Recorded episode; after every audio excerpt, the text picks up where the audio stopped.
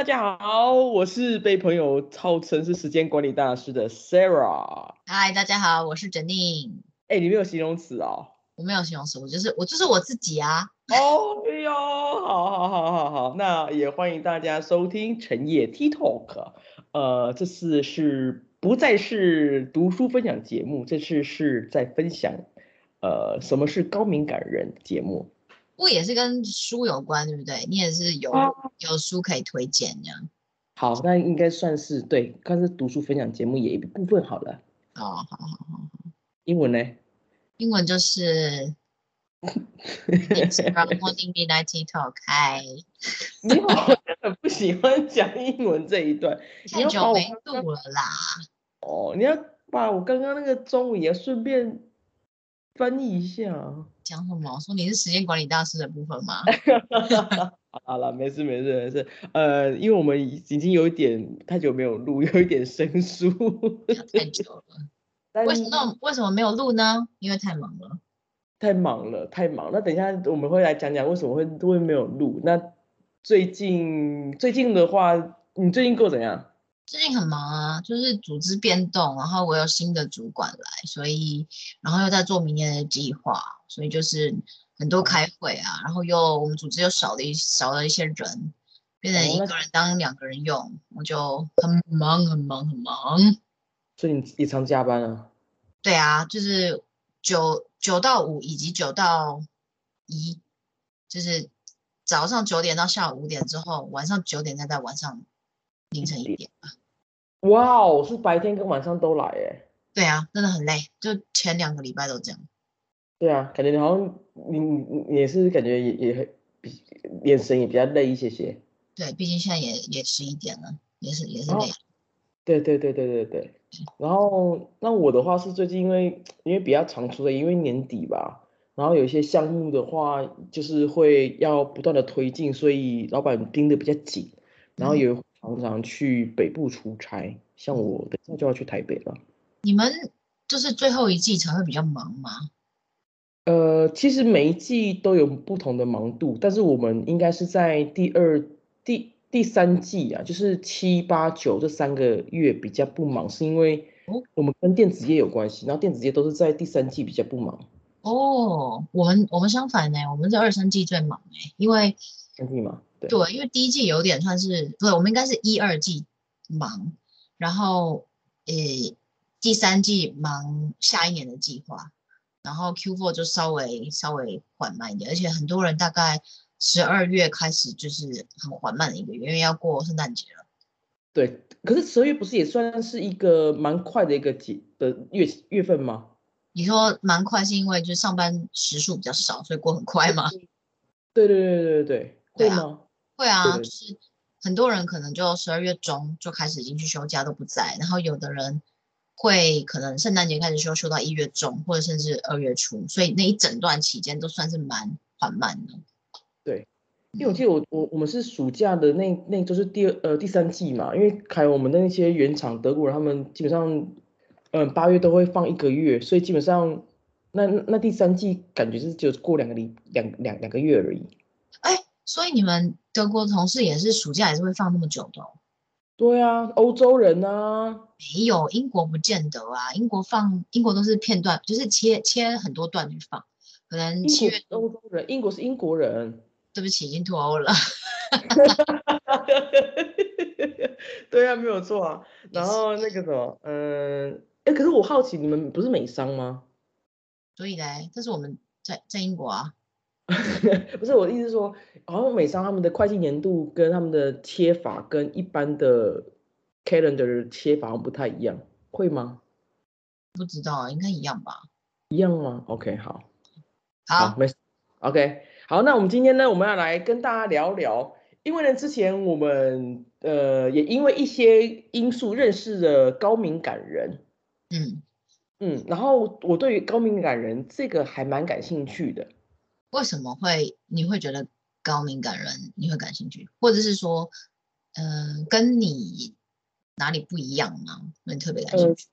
对，你说的对，是我觉得高敏感人他其实就是跟我很不一样，嗯。那但是高敏感人又又不是一个呃，他这个敏感性格不好，而是他在我们生命当中也有很多人是高敏感的，只是我们没有没有察觉过。所以什么样的人是高敏感人？就是因为高敏感这个 字字字面上定义很广嘛，你可能鼻子过敏也是高敏感啊，所以我不知道你的高敏感是哪一种。吧？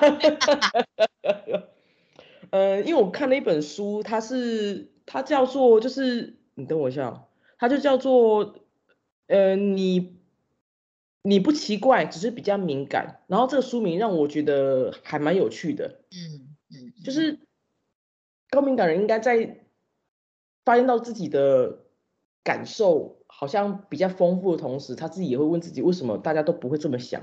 为什么大家不会这样感觉？可他就会这样感觉。其实他也应该会经历过很长一段我跟别人很奇怪这个呃复杂的心情的历程。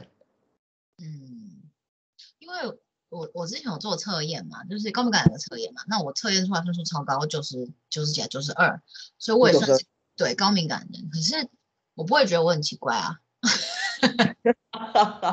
那我我有做那个高敏感的测验，其实我是五十九。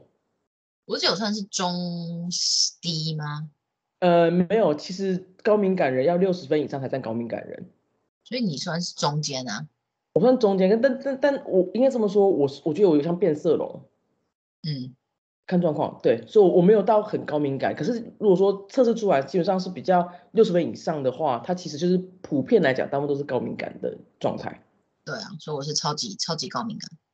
那我你要想想了解高敏感人的定义是什么？好，我刚不是问你了吗？我是因为刚刚讲完，他他拉拉不回来，我自己再问一下嘛。好好好好，你说 你说。嗯，在那个高敏感人，就是高敏感人叫，呃，简写话是 HSP。那依据美国心理学家伊莲艾伦博士的学说，那再综合一些像其他的呃各国国家的他的呃解释，他就是认为高敏感人啊，就第一个，你先听听看有没有这样子一个呃特质，与人长期相处、长时间相处会感到疲累，会吗？会，不过我觉得这一点跟内向外向可能也有一点点重叠。哦，对，对，对，而且好像他有提到说，高敏感人不一定是内向的人。对，这我也觉得是还蛮有趣的事情。对，我一直以为内向就等于 equal 就是高敏感人。对，其实不见得，不见得。对，这蛮有趣的。然后第二个是说，周遭有人心情不好，便会感到紧绷。会觉得别人的情绪好像我要帮他分摊的感觉。那你会觉得这个别人情绪是跟你有关吗？呃，不见得跟我有关，只是我会觉得，嗯，身为他的朋友或是亲人，好像应该要想办法去帮他分摊那个东西，不然他的情绪会感染到我，我也会觉得很紧绷，或者是好的情绪也是一样，很容易会被感染。所以那个氛围，如果说大家是很欢乐的话，其实你很容易被感染；或者说你看到呃一些大自然不错的话，你也会被那个大自然的美好所感染。会会，但是如果旁边的人可能呃压力很大啊，嗯，生病心情不好不舒服啊，我也会觉得呃我的心情就不会比就跟平常比就没有那么的呃怎么样高频哦，或者愉悦或者怎么样的。哦，原来好，那这样子有。那第三个东西是第三个定义是说，嗯，高敏感人很容易察觉到小细节，导致工作上会花费更多的心力。我不知道他察觉到小细节是是指哪些小细节？可能也也可能是工作的一些内容里面，觉得这个要做，要这个要他会想到某个环节，觉得这个一定要做的更完善，然后就会花一些心力去深入的去。把它做得更好，但是这个会算是完美主义吗？好像是，听起来也是这样，听起来好像觉得高高敏感的人好像比较会完美主义。但是比如说开会好了，如果我看到呃我讲一个东西，老板的反应不是那么的正面的时候，我就会觉得哦，我要去大幅度的修正我讲的东西，就是不管是内容或呈现的方式，我会很容易的把它。嗯嗯，扩很大，对，你会因为他的反应会觉得好像这个东西其实好像不太 OK，所以你会扩大到说啊，那不然我就回去修改成可能符合老板的需要的这种模式嘛。哦，对，嗯，我觉得我觉得这个这个反馈很好，是像像我我们我们像我的话，我不是高敏感人，但是呃，我即使说可能老板他不太认同，我好像还是会据理力争一下。嗯，你会想要说他，就就就只是据理力争，但是。他还觉得不 OK 的时候，其实我觉得他还会退回来。但是在当那个当下那个 moment，我我我自己的高敏，我不是高敏感人，所以当下我并不会因为老板的情绪或是感受不好的同时，我就觉得哎，我应该回来修改，我就不会这样。我呃，我还会觉得说 OK，好，今天我们要去跟大老板开会的时候，他是什么样个性的人，然后对，呃，会比较去在意这些东西，并不会就是只单纯注注重于。呃，要讲的内容就是可能会，哦，想很多吧，我觉得应该这样想，这样讲。嗯嗯嗯。可像像像我就没有想这么多到他的性格，可是我觉得有某种程度了解到你对谈人的性格跟他的模式的时候，其实这个比较好。对啊，因为你比较好准备啊，特别是你跟大老板要报告的时候。对啊，对啊，你就比较变变准备的比较的完整跟丰富一些些。嗯嗯。这样 OK 好，然后再是第四个的话是容易感到疲累，然后压力会影响到身体状况。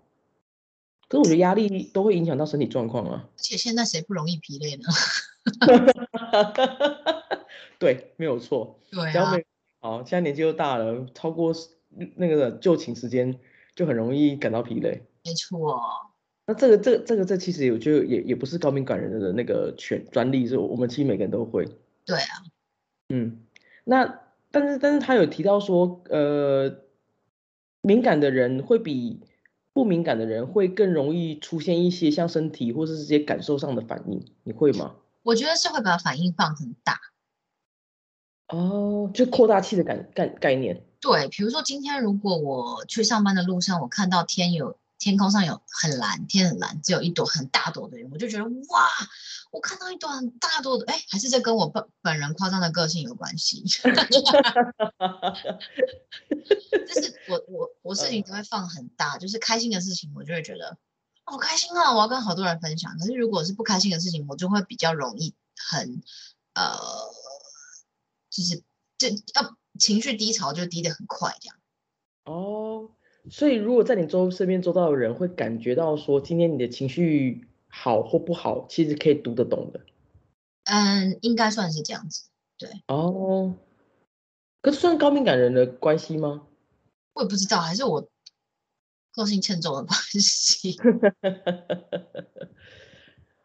我想想看哦。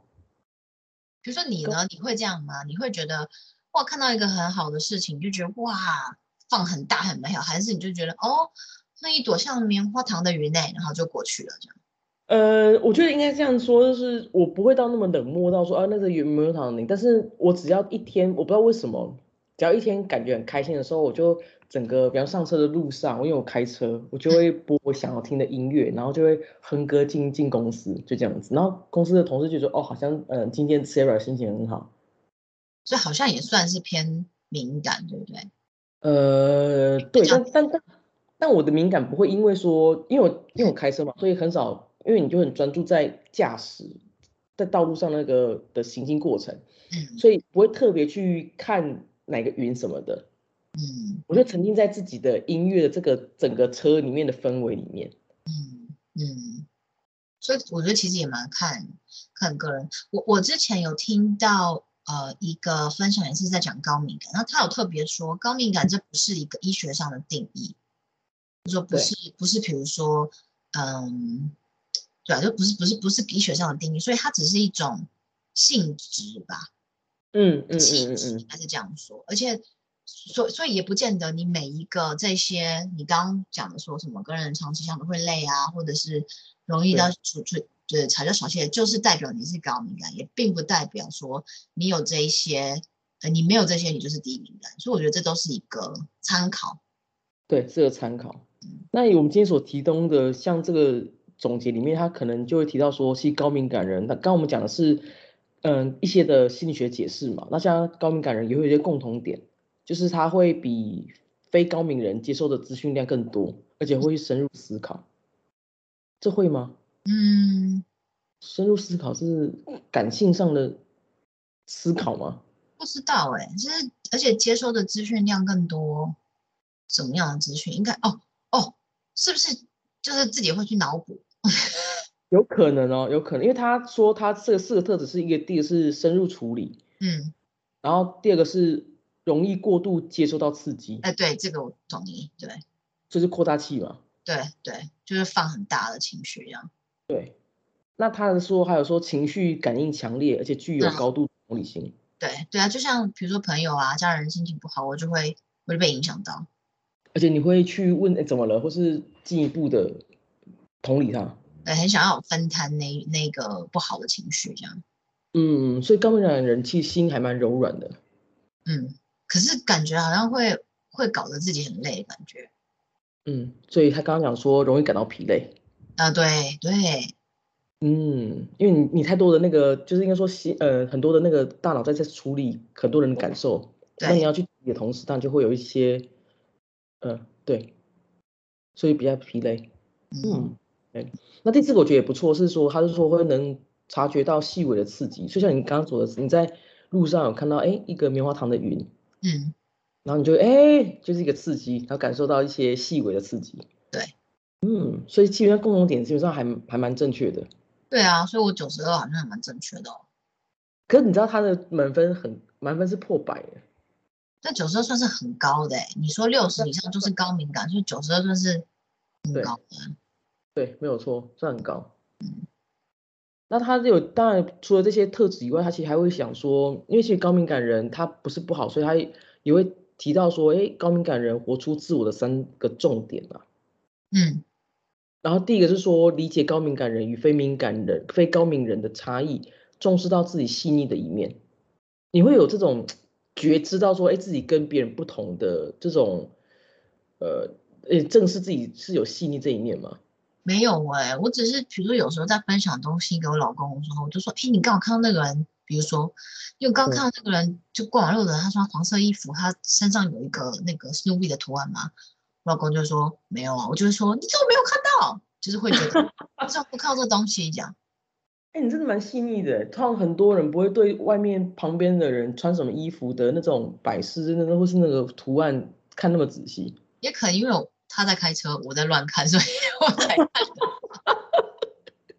那跟我刚刚一样，就是上班的时候开车，去不会去看别的地方。对对对，所以就哦，但是对呃会注意，呃会注意，比如说路人啊，然后的氛围啊，路人是怎么样的人啊，可能路人讲了一句什么话啊，我还蛮、嗯蛮喜欢去观察的，而且好像蛮自然就会就会就会被吸被被把这些资讯吸收进去。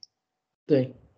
哎，那我想再问一下，当你吸收这些资讯的时候，就是讯息完之后，其实，呃，你你当下是敏感的，但是其实这种的记忆，呃，你被这种东西细腻的东西吸引的同时，你以后在回想的时候，这东西还会记得起来吗？会，因为我可能那个东西会被我无限的放大。比如说，我我上上礼拜就是去我们家附近的那种市场市集，然后我要买东西，然后就嗯然后就刚好经过三四群人，都是呃讲话很大声啊，然后讲嗯讲话比较粗鲁啊那些，然后我就会觉得有一点点不舒服。他没有对着我，可是他们就是自己在讲，我就觉得有点不舒服。然后我就会觉得这个地方好像这一区好像不是那么的好，我就我就开始往外延伸了。我就想说，那这里适合就是是是适合小孩生长的地方吗？那不适合的话，那我就要搬到哪边？那我搬到哪边呢？那我要呃多远呢？然后我就开始啪啪啪啪啪联想一堆的东西，这样。嗯，所以其实你也也算是互会脑补，然后会延伸出很多很多很多很多很多对的考量。对，然后呃，可能不见得是真的，就是是我我收到的讯息，然后自己去衍生出来这些东西，哦，非常非常的主观的东西。对嗯，那你觉得这种东西的主观东西是属于偏理性还是偏感性？当然是感性啊，我觉得，因为我我我是觉得，哎，为什么这些人讲话这样？好，我不舒服啦，然后就觉得，那我要我想要改变，或者我想离开，或什么，所以我就会想很多，因为他并没有对我造成什么真正的威胁呀，或是说没有一个，嗯。可以支持他的理论，说这一区是怎么样？哦，其实也是有的，就是我们这一区的那个 犯罪率其实还蛮高的，所以你会担忧到？对，就是可能这些种种的东西加起来，但是比较多应该是情绪的那些，对，一些东西。因因为像治安不好，其实某种程度上也是一种焦虑，也是一种恐慌跟不安，它其实也是情绪的一种。对，只是它有可能研究去去支持这些东西，然后造成。恐慌吧，焦虑。对，对，因为他这边提到说三大重点里面，因为高敏感人他其实是很重视一些细腻跟细节的东西。嗯。但在研究或者在这本书，他其实提到是，他其实不会去否定这一块，他不会就说，哎，你要变得比较理性，不会，他反而是说，他希望能够重视自己的细腻，然后而且他鼓励高敏感人是要活出真正的自我。就不要拘泥为主，哎，自己跟大家很奇怪，然后就一直好像卡在这边。他反而是接纳自己，其实细腻的，而且才能够真实的变成自己。但我觉得这个书名或是这个作者一开始他就是预设了一个立场，就是他觉得高敏感的人觉得自己很奇怪。嗯嗯嗯，对。对，所以他就是没有很公平公正来看这件事情啊。哦，对。因为或者是不觉得自己很奇怪啊。呃，应该是说你不觉得自己奇怪的同时，但其实某种程度来讲，有一些人可能，因为我记得这本书它是在放在我学校的，因为我们现在目前是大学新生要要进来学校嘛，嗯，然后我们就是一开始图书馆的一开始进去的时候，都会有一个新生的一个呃一个书柜，啊，然后就是我一些人际关系的书，那他就放在前面，然后我心想说，这有点像是今天也是大学张开双臂让各个。高中生进来的同时，可能各个高中生他自己对自己的自我认同的呃的价值认呃认定上面，他可能还在一个过程当中。那当然，我们已经我们我们我们已经完成，已经三十几岁了嘛。但我们已经过了那个过程，可是他们在对自己的认同在了解当中，他一定曾经有问过自己：我为什么跟别人不同？我怎么那么奇怪？他定位是在给大大学生看的。我想，我以前在学校的时候，有没有觉得自己很奇怪？嗯，没有，好像也没有哎。哦，因为我觉得你是一个非常自成一格的人，好好说话。就是你有你有你散发出来的自信跟魅力。但是你以前会觉得我很奇怪吗？我觉得你这个人很有趣。那就是奇怪，只是说好听有趣。好好说话。哦。原来我是怪人哦！哇，我今天终于理解到了。不是啦，应该是说每个人不同的同时，我用我的主观来看这件事情的话，当然每一个人都会是怪人啊，因为我是用我的价值观来看每个人啊。我知道，因为你才是怪人。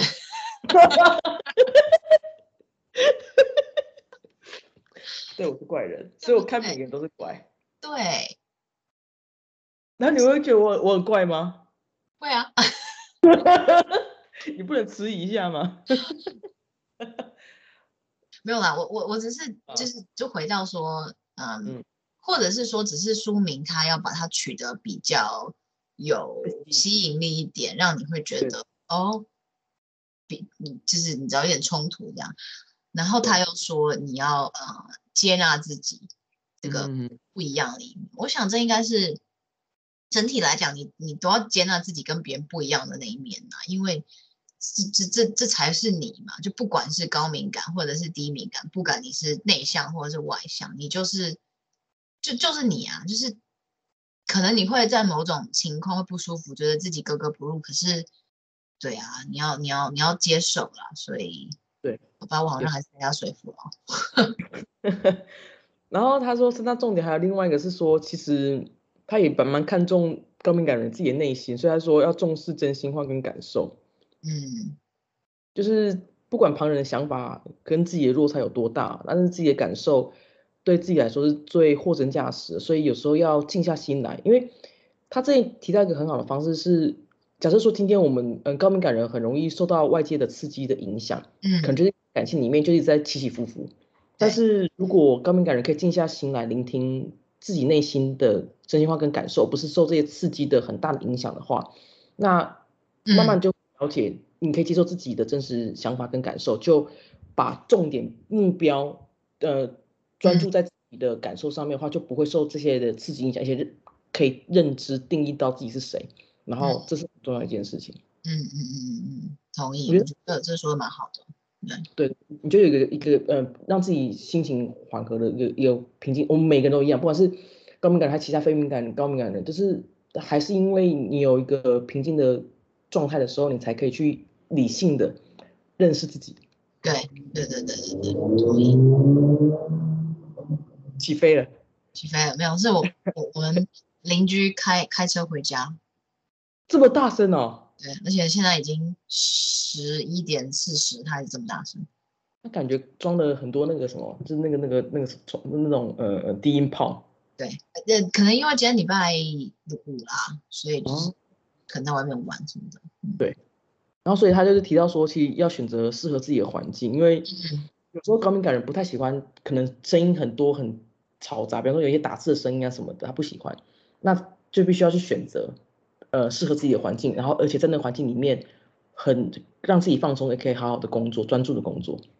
他说的很对耶，因为像我这一两年，我发现一件事：如果我很累，如果我嗯睡眠不足的时候，到一个声音很多的地方，我就会觉得很不舒服，我要离开这里。哦，而且不是说嗯讲讲的不舒服，是真的会觉得哦，我我不想要在这里，我我我我待不住了，我可以走了嘛？那样，然后我会整个人好像没有没有 energy 一样。就是我也不想讲，我就觉得哦，就是不舒服，我要离开。对对对对。像我之前有一次也是，可能加班吧，都连续几天都很晚睡觉，然后那个周末早上就跟老公跟小孩去吃早餐，然后那个早餐店声音很多，盘子啊、做早餐啊、人啊，大家讲话声音很大声，然后我就跟我老，我就突然突然就很安静，我就跟我老公说，我们可不可以吃完饭我们就赶快走了，因为我不舒服，就真的是不舒服了。我以前都不会这样哎。对对对对，可是那个不舒服是是感受上不舒服，不是身体上真的反胃啊，或是头痛那种不舒服，不是。我觉得快要接近，没有没有生理上的反应出来，可是快要接近那种。嗯嗯嗯嗯，所以其实这些嘈杂声音让你嗯会真的感觉到身体上很直觉的不舒服。对，有一种压迫感。那那还有嗯，就你你你刚刚说的，就是。不要管别人的想法，然后要要接受自己的那个真实的感觉跟环境。我觉得这两个在我的工作上，我觉得可以反映。因为我之前有过一个主管，就是他的做事方式可能比较直接，讲话也比较直接。然后他是一个完美主义的人，他对自己要求很高，所以他对其实要求也是很高的。嗯嗯当他在跟别人沟通的时候，他就是会，我现在想起来说太直接。那会影响到我，我就会觉得哦，我做不好，我没有，我没有做成他要的那样。然后我跟他工作的时候，我就会压力很大，那我就会又更表现不好。嗯，所以我觉得他说的，你要重视自己的感受跟呃选择适合的环境，我觉得这个蛮重要。因为对我我只要跟我相信的人，我信任的一起工作，我就可以做的比较好，我就可以做自己。哦，对对对。因为他说，身处在不适的环境，会因为不适应跟环境紧绷气氛，对，会接受到更多的刺激，他自己本身也会很多刺激在接收以及在处理，所以就会身心俱疲。对，就会觉得很紧绷、很累，然后就是很不舒服。对，那个累是比你加班那种的，对，熬夜那个还累。不一样，因为熬夜加班那是身体上累，可是你在做事的时候，那个过程是，啊，你是 OK 的，你是舒服的，那样。对。对，那除了这三大重点以外，其实我他其实这个书我觉得还蛮棒的地方是，他其实整个提供的东西很完整。嗯，他是说要如何找回到做自己就好的安心感，因为刚刚也提到说，呃重视自己的真心话，所以你要有静下心来聆听自己的真心话感受嘛。嗯，那他就还是回归到说，他其实这个最大重点还是在希望能够帮助高敏感人。嗯，然后是他提到说，就是自我肯定感是做自己就好，就是真实的做你自己，就不用太多的想太多，然后而且是要认同自己的感觉，是接纳自己。嗯，对。那如果要找回自己的认同感的话，做自己就好的那种安心感，他有提供几个方法。嗯，你可以听听看，就是说，第一个是说，当将注意力放在自己的内心跟身体上。嗯。像你刚刚有提到很好，就是就是当你在那个早餐店里面，你发现到感觉到说你身体已经到一个临界点的时候，其实你就开始去呃觉知，诶提出说，诶你要离开这个环境，不然的话，其实就让你觉得很身心俱疲。对我我一一走出来我就好了，嗯，我就觉得舒服多了，就是也是声音很吵，是路上，可是是在一个比较空旷的地方。所以不会声音就全部聚集在那个房子里，我就觉得哎好多了，我就我就我就舒服多了。对，因为以前我还不太提出一些需求的时候，会就说啊，我就忍一忍，忍一忍，可忍到最后就觉得啊好累好累好，可就自己不知道为什么为什么这么累。以前也不会特别觉有这样子的感觉，说自己会觉得不舒服。我我我在想，也有可能是因为在家工作已经快两年了，一年多两年，所以那个。对于吵杂声音的忍受度其实变得很低。哦，对对，因为在家安静一点。对，大致上是很安静的。其实我老公在家也是只有我跟他，或者还有小孩，还有电视声音去讲，不会有那种很很杂的不舒服。对，啊，感觉有人在走来走去啊什么的。哎，对对对对对对。这样如果真的明年，假设说要再要再回到职场上的话，跟大家一起工作的话。应该你要一段时间去做调试吧。戴耳机，我就会，我本来在办办公室上班的时候，我也就会戴耳机，就是听听我的音乐，然后做事。哦，这样子也是让自己有一个那个独立的一个空间，也不会受到外面刺激，我这样也蛮好的。对我我都这样子，所以同蛮多同事都会戴耳机上班。嗯嗯嗯嗯。戴耳机工作啊。对。哦，这样子也蛮好的。对啊。然后提到说，就是思考的重心，因为你要放在自己的内心跟身体上嘛。所以思考重心就不放在说你必须要做，必须要做哪些事情，而是好好重视说为什么自己想要做的心声。嗯，我前一阵子跟我智商师在谈话的时候，他有分享到一个东西，就是说他观察到我在面对事情，特别是压力的时压力，当下有压力的时候，我的我的反应都是很快速，然后都是很很本能的反应。他说，人基本上有两两种系统，一个是情绪，一个是理性的系统。所以我都是用情绪系统在反应。比如说今天有一个突发状况，我都是突发状况来是没有办法预预没有预料到的，那我就是我就会很容易很焦很焦虑，然后就觉得那现在就是应该这样子做啊。可是我没有想到说，嗯，为什么要这样子做？而是说觉得我的原厂设定就是要这样做，我就要立刻去做了。哦，所以可以解决，这样可以解决我的焦虑。可是其实这样只是短暂，好像可以解决焦虑。应该要是好好想说，哦，为什么要这样做？原因是什么？然后回到你刚刚说第一点是那个，呃，重心不是放在必须要做，而是想要这样做。嗯，就理性来来来考思考这件事情。对，这样子的话，我做完事情。比较不会后悔，嗯嗯，所以之前的那种比较主观的那种感受的话，其实你会很常觉得自己为什么这么做会懊悔吗？会啊，比如说可能人家跟我分享一个事情，或是就是很很很，就是家里突然发生一个混乱的事情，我觉得很很快要去反应，可反应完之后就觉得我我不用反应那么快。而且我那只是为了反应而反应，我没有好好想说，呃，我是不是我真的想要这样子做？嗯哼。所以我觉得他他他他这他这点也是说，把自己放在前面，就是你想要怎么样做，而不是，呃，社会觉得你应该要怎么做，或者是嗯有旁边的人觉得你应该要怎么做。对，或者你的呃你的呃原厂设定认为这就是应该这样做的同时，你就你就。全部都把它照单全收，对，就是要思考、要动脑的意思。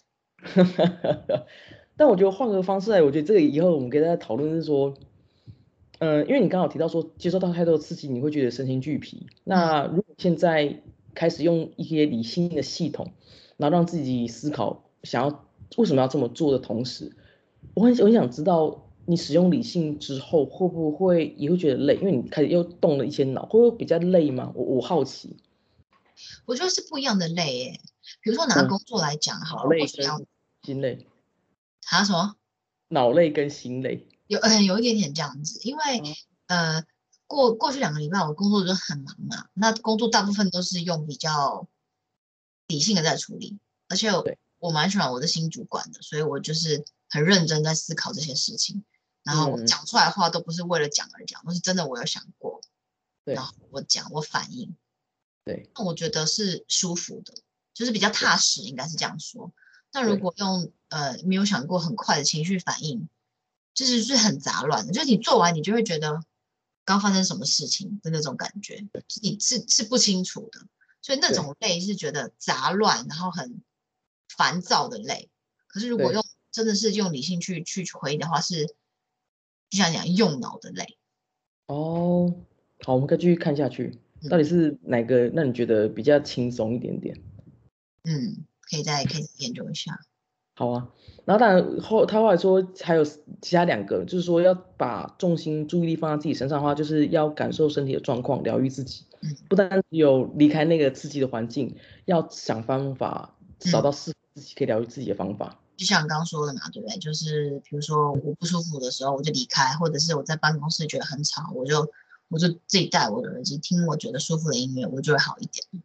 对对对对，然后或者是说，哎，小的身心比较疲累的同时，当然除了嗯、呃完整的休息以外，可能嗯、呃像我们之前有聊过说，哎，有一些呃像按摩啊，或是一些身体上的一个舒压，我觉得这一个方式。对，是蛮好的方式。嗯嗯，然后当然最后还是重点就是接受真实自自己真实的感受。好像不不管是怎么样，比如说呃，在讲个性啊，或是在讲你的呃情绪的怎么讲啊？比如说我们讲这个高敏感或低敏感，就是接嗯受自己是一个还蛮重要的事情，就是你不要去嗯否认自己，嗯。呃，因可能因为个性，或是因为高敏感，所以做了很快的反应。不要去否认自己，可是你可以去思考，你喜不喜欢这样子去反应事情。不是说喜不喜欢这样的自己哦，是喜不喜欢用这样的方式去反应事情。跟嗯嗯，然后，因为这样你去，你也是喜欢自己啊。对啊好复，杂哦，就是你去你去了解，就是每个人就是有不同的面相，然后再去思考说，哦，我我觉得这样子是我想要变成的人，那就嗯可是如果你不喜欢不想要的话，那可以再做一些改变，这样。对，但是啊他就是给你一个包容的一个环境，是说接纳自己，其实才是让你自己比较平衡的一个人生观啊。嗯对，因为我我为什么会针对于了解到高敏感人，是因为刚好以前都不没有用这种角度来看身边周到的朋友，像我嗯我我也不觉得你是高敏感人，但后来去做了测验完之后，哎，原来发现啊，原来你是高敏感人，那我才去理解说，哦，原来高敏感人他跟我这种解读世界的模式是不一样的。嗯然后，所以在有时候某种程度，我自己在学习是说，如果真的在工作职场上面遇到了高敏感人的话，我可能就不要先入为主的是，以前的会认为说他怎么反应这么慢，然后为什么他都没有 get 到我要他做的事情。但是如哦果理解的话，从一些小细节去理解他是高敏感人的同时，可能下达指令跟所谓的呃开会的过程当中，可能就是不要这么的支配型的，要他当下回答问题。其实有时候其实会给人家好像感觉不是不被嗯尊重的感觉，但是我觉得应该可以换个方式，嗯然后要呃多层次的跟我的同事们互动，我觉得这样是很好的。对对，这样好。我我今天这那个补充一个，我今天去看了那个梵谷的展览啊，对，然后梵谷他应该是高敏感人，对我我在想说，就是今天我们讲这个，我觉得他是高敏感，而且看他的画，他把，呃，因为今天有讲他那个最有名的星空那个画嘛，天上的颜色跟呃城市的建筑颜色是完全的相反的，对，所以然后还有他画的那些向日葵啊、鸢尾嗯花跟玫瑰，我就觉得他是缤纷，可能艺术家都要有这样子某一点点这样的个性吧，你才能把你看到的事情、喜欢的事情放大，然后悲伤的事情可能也放很大，你才有办法做出你的创作吧。对。一开始我看仿古的话，我一直以为他有眩晕症，因为因为都是这样圈真圈，对不对？后来发现哦，原来他比较缤纷，他比较高敏感的，对对，我今天进去看那个画展啊，嗯我觉得好放松啊。嗯，对，我觉得那个色彩的缤纷跟那种眩晕的感觉，让你觉得比觉得放松。嗯啊，所以我觉得我懂他。对你只要感受到跟你很相近的人，你就你就觉得你懂他，你也觉得很放松。对，我也觉得他懂我，就是一一一看到他哎那个画，就觉得哎，这是就是让令人觉得很舒服的这样。对对对，嗯，这样很好。你今天有有感觉找到收妹的样子。有一有一点点，有一点点。对对对对对对，好啊，很好。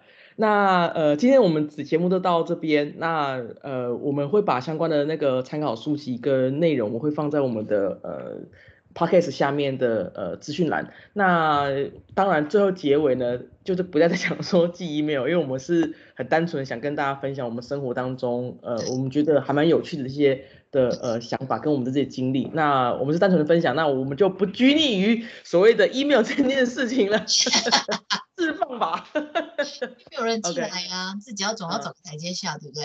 对对对对对对对对对，然后也谢谢大家收听，那我们下次再见喽，谢谢，好拜拜。